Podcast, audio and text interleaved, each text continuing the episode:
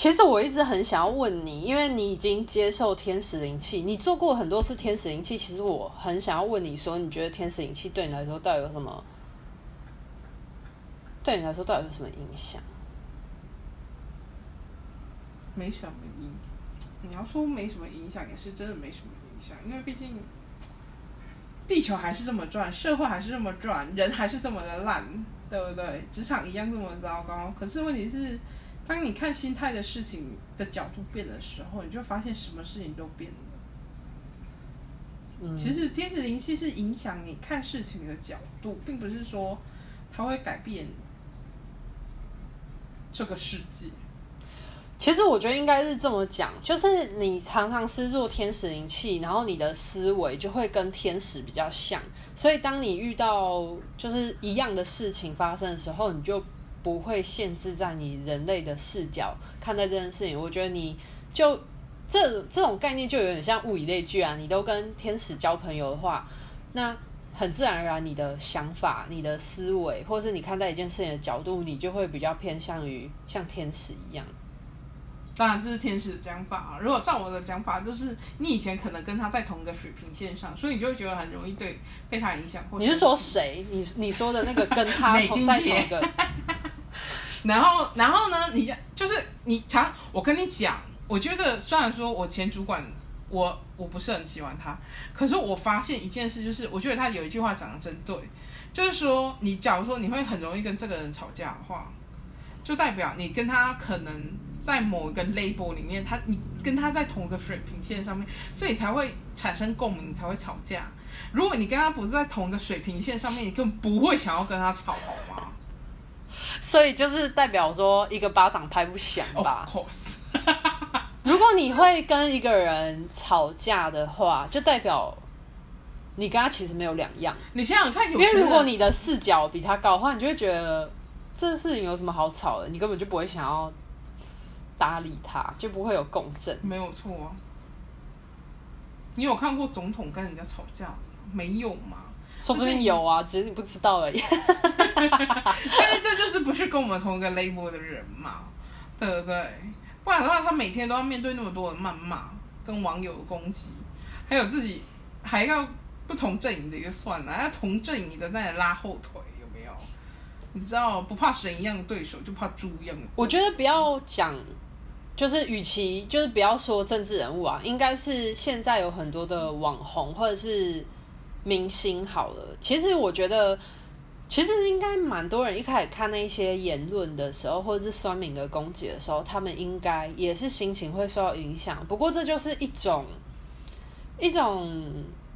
新的磨练吧，就是。像你一开始看，你可能会玻璃心碎满地。可是当你常常在做这样的训练的时候，你的心就会变得越来越刚强的时候，或许他们就一笑置之了吧？我觉得不一定。怎么说？因为你当然你，我觉得这件事情会有一体两面，就是说你当然你有可能就是一笑置之这种，但是这种人就是非常自我的人，就是觉得全世界就是我最好最棒，老娘就算是。长得丑也是天下最棒的，可是不就是对自己无条件的爱吗？是啊，可是问题是，他也有可能走上另外一个，就是因为太过在乎网友评论，然后太过在乎很多那种，例如说 IG 上的点赞或者观看，或者是诸如此类的时候。然后你就会不自觉陷入这种迷失当中，然后变得越来越在意，然后就会有很多心理疾病。因为这个世界，我跟你讲，我后来发现以前的人比较不会有什么，我觉得以前应该也是有忧郁症这种玩意儿。但我这种这种事，但是这种事情只会发生在有钱人身上，因为穷人光是为了要生存，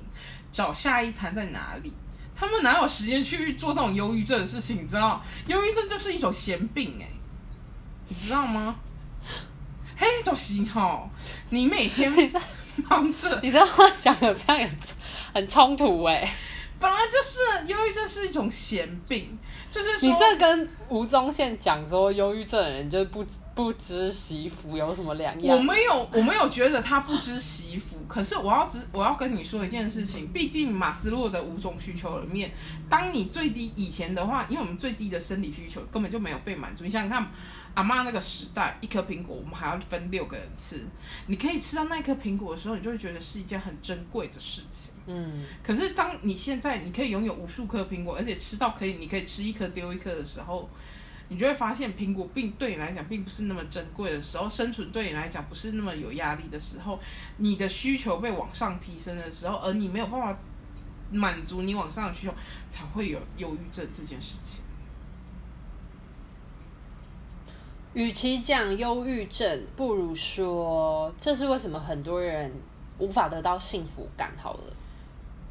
那因为我觉得以前你想想看哦。阿嬷那个年代，离我们家这个年到我们这个年代，也可能就是二三十年事情而已。那我觉得以前的人他是不会，因为他们以前忙着求生存，就已经很有压力了。还有他还要养育那么多小孩，你想想看，我们外婆只需要养育四个小孩，小孩就可是他们也是很辛苦去养育这四个小孩。可是更早之前，他有可能生了十几、十二个。他给可能最大那个跟最小那个横跨了十几岁，那我光是为了要养育小孩这件事情，他们就已经忙到没办法去思考其他的东西，或者是什么自身的需求或什么身心灵哇都小的。但是问题是，你到了现代之后，大家都是生活水平有达到一定的标准，不会有吃不饱的现象，会有吃太撑的现象，但是。这时候我们就会开始思考，就是马斯洛的其他的需求，我们会往上提升嘛，对不对？嗯、然后逐渐需求，可是为什么它会是金字塔型？就是因为可以被满足的太少了。应该是说，当你的生理需求已经被满足了，你要往上跨阶层的去满足你的心理心理需求的时候。但是你发现你的内在需求、你的心理需求没有办法被满足的时候，你就会产生空洞，然后这些空洞就会让你觉得迷惘。其实，其实所有身心灵都是一样，你会先迷惘，觉得自己在干什么，然后就开始去寻找、去碰撞，然后之后就去逐在碰撞中逐渐找出自己的一条路。嗯。对，可是有的人，可是我觉得忧郁症这个词，就是有的人可能在碰撞中，他可能觉得太痛苦了。所以，我其实我觉得信仰是一个，我从头到尾都觉得信仰是一个很好的东西。就是你，我觉得人生你不管遇到什么事情，当你有一个一个信仰，就是你知道，信仰对我来讲就像是一盏明灯，不管你今天的人生是光明或者是在黑暗之中。你只要有那一颗明灯，就好像天空中北极星一样，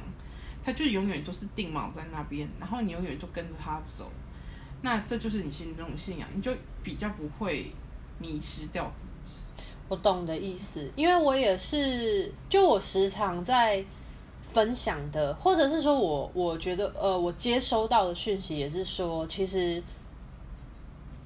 呃，信仰它是给予心理的支持，可是宗教这种东西就是有加入人为的系统管制，所以我我真的觉得，其实支撑我们心中的那个力量的来源，其实是跟是你心中所认定的那个信仰，它其实某部分算是你你的一个价值观的一个体现吗？就是。你懂我意思吗？我说的价值观的体现，并不是说它是你，呃，当然，当然，它是你的，就是灵魂的中心思想所引起共鸣的一个一个支撑你，可能在低谷的时候，就是支撑你、给予你力量的来源。然后它会体现在你的日常生活中，你的待人处事，跟你对于这个世界的相处，或者是你投射在于你。实体物质上面的东西，所以我一直都觉得信仰真的是无关乎种族或者是地区，但是我相信，真的每个人心中都会有一个信仰，就不管你是西方、东方，你是什么样的信仰，我觉得都 OK。不过，真的就是我个人是蛮提倡，就是大家可以去寻找一个你觉得舒服的信仰，或是你认定的信仰，可是不要陷入了宗教的框架里面的。因为像很多什么，像基督教啊里面的一些教义，跟很多的，就是很多宗教里面的那些教义，其实我觉得真的是添加了很多，就是人为的想法。因为我相信神一开始，或是源头创物主，他们一开始就是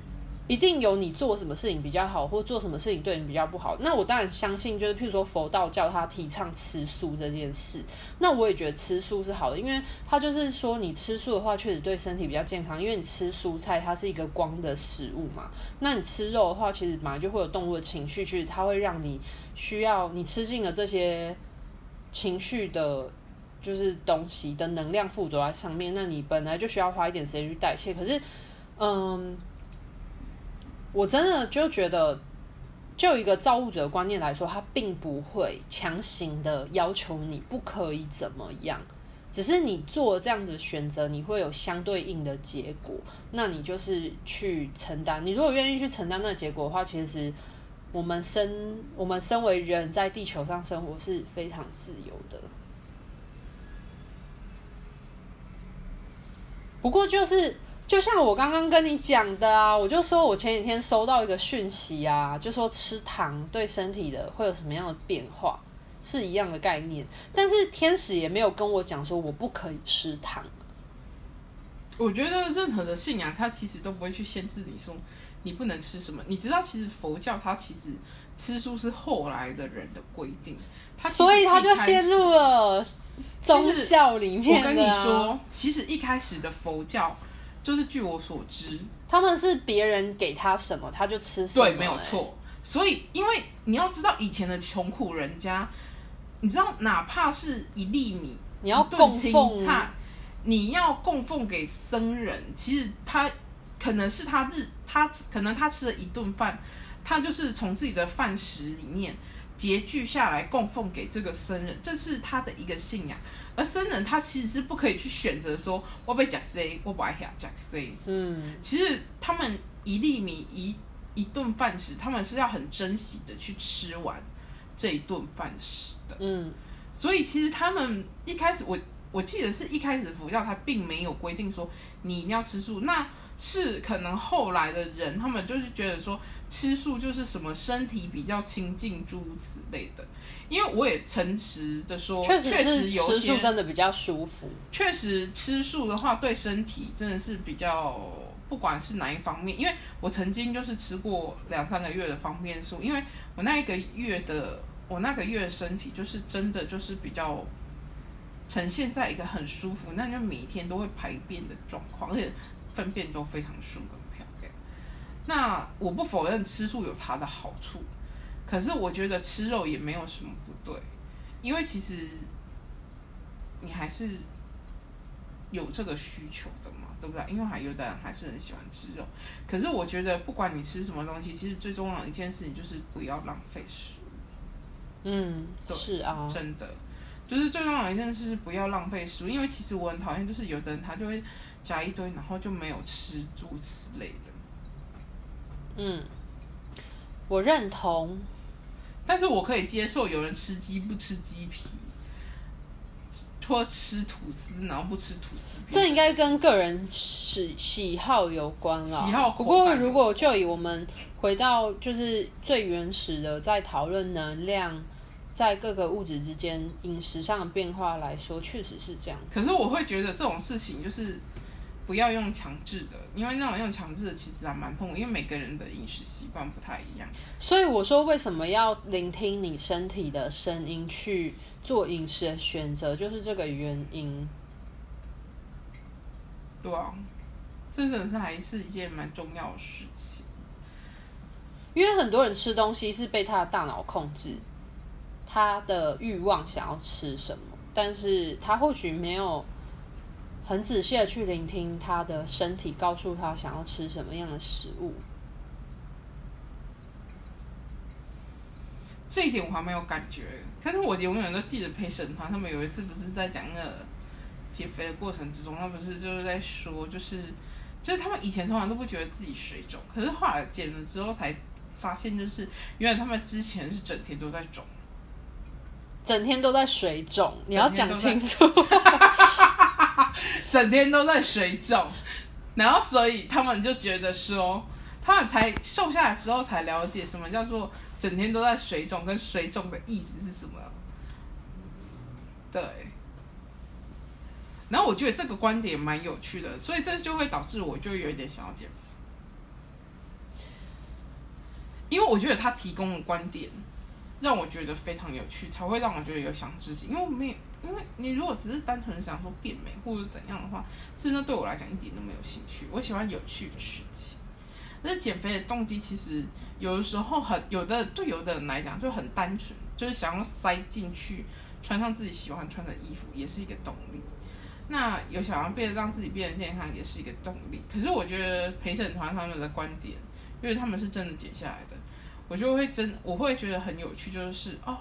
因为其实我我我说真的，我也不太懂别人说的那个水肿是什么意思。应该说，我觉得某部分他们在不知不觉状态之下，其实他们有聆听他们的身体。的声音去选择适合身体的食物，所以他们就发现说，当他们的身体负担比较小的时候，他们有一个比较，他们有一个对应值可以去比较落差，就发现说，原来他们吃呃身体需要的食物的时候，他们的那个整体的清爽感，跟他们之前就是呃可能被情绪或被他们的欲望所控制的时候所吃的食物。的那个身体的那个舒服的落差感，让他们知道。可是我真的觉得沈真的是一个很厉害的女人的原因，是因为你知道她以前是。所以我这一集要 take 陪审团的意思吗？可以。你根本就是迷妹在告白。我没有迷妹在告白，那是因为我是一个胖子，我当然对胖子会心有戚戚焉。你要知道，他以前是一个就打扮跟 T 一样的状态，然后到现在就是变成女人味，然后会擦口红，然后做那种。不管他做行径有多么夸张，可是问题是，不管他今天在 T 的状态，或者是在现在这么女性化的状态之下，我都觉得他就是一个神。嗯。可是这其实是一件很难得的事情，因为他有他，他其实真的非常忠于做自己，这才是为什么他会真正吸引我的原因，就是因为我觉得我从来都没有遇过一个这么。就不管你今天是胖是瘦是美是丑，是不是女性化，或者是在是在一个社会的定义下，可是他还是就是非常忠于的做自己，而且他非常诚实的面对自己的缺点。例如说女高魂，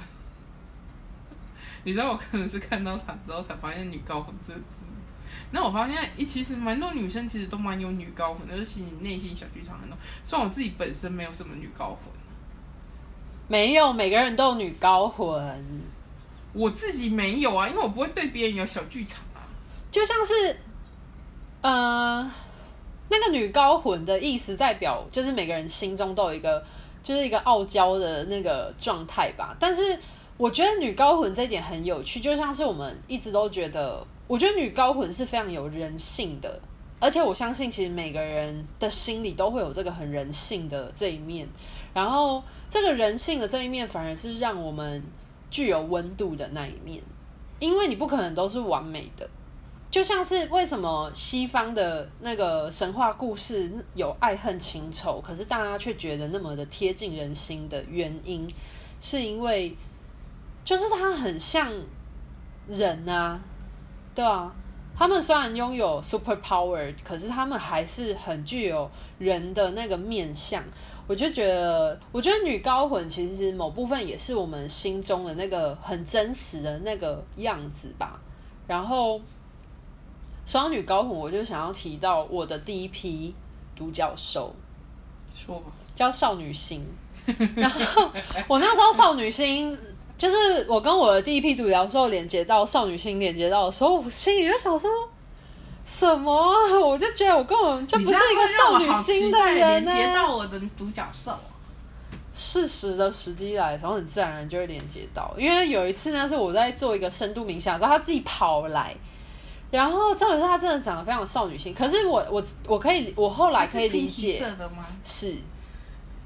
它是白色底，可是它的尾巴跟它的那个后面的那个毛都是粉红色跟紫色的，好梦幻哦。对，而且有就是有感觉有泡泡的那种梦幻泡泡在他身边。可是我完全可以理解为什么你的第一批独角兽是少女心，因为我觉得你。你的隐藏属性就是啊，是啊，你你完全都没有表达。我跟你说，你的独角兽会来出现，跟你就是来出现的话，其实代表说它其实是你的，就是它一定有跟你共振的地方，所以它一定是显现你某个面相。然后我觉得，我觉得少女心它其实就是我心中压抑很久的那一个女高魂，是。所以为什么我会你提到女高魂的时候，我会就是想到少女心的原因是这个原因，想到我我的独角兽原因是这个原因，然后然后其我一开始其实会有点抗拒，然后我觉得这就是像是就是我也会有很少女的那个粉红色泡泡的那个样子，可是我觉得我都会把它压抑住，或者是我会觉得就是我会觉得很矮溜，矮溜，对，所以我就不会我就不会去让我的那个少女心的那一面。展现出来，可是我发现，当我很快乐的时候，其实就是少女心的样子。所以我觉得我应该，我觉得少女心它其实在提醒我，就是我的独角兽出现的时候，它在提醒我说，我应该要让自己就是经常保持在那个少女心快乐的情况，因为我觉得我是一个很理智的人，所以我很多时候会。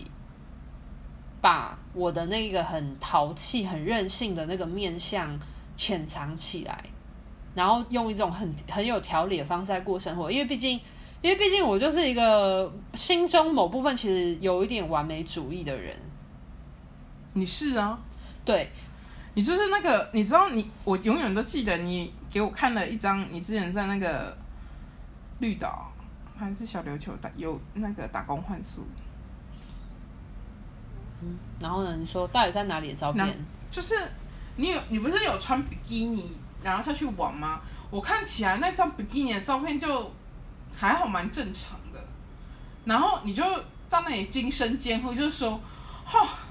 在要照这张照片的时候，也不告诉我那个奶跑掉了。”然后我在想说，可是我看不出来到底哪里是跑掉了。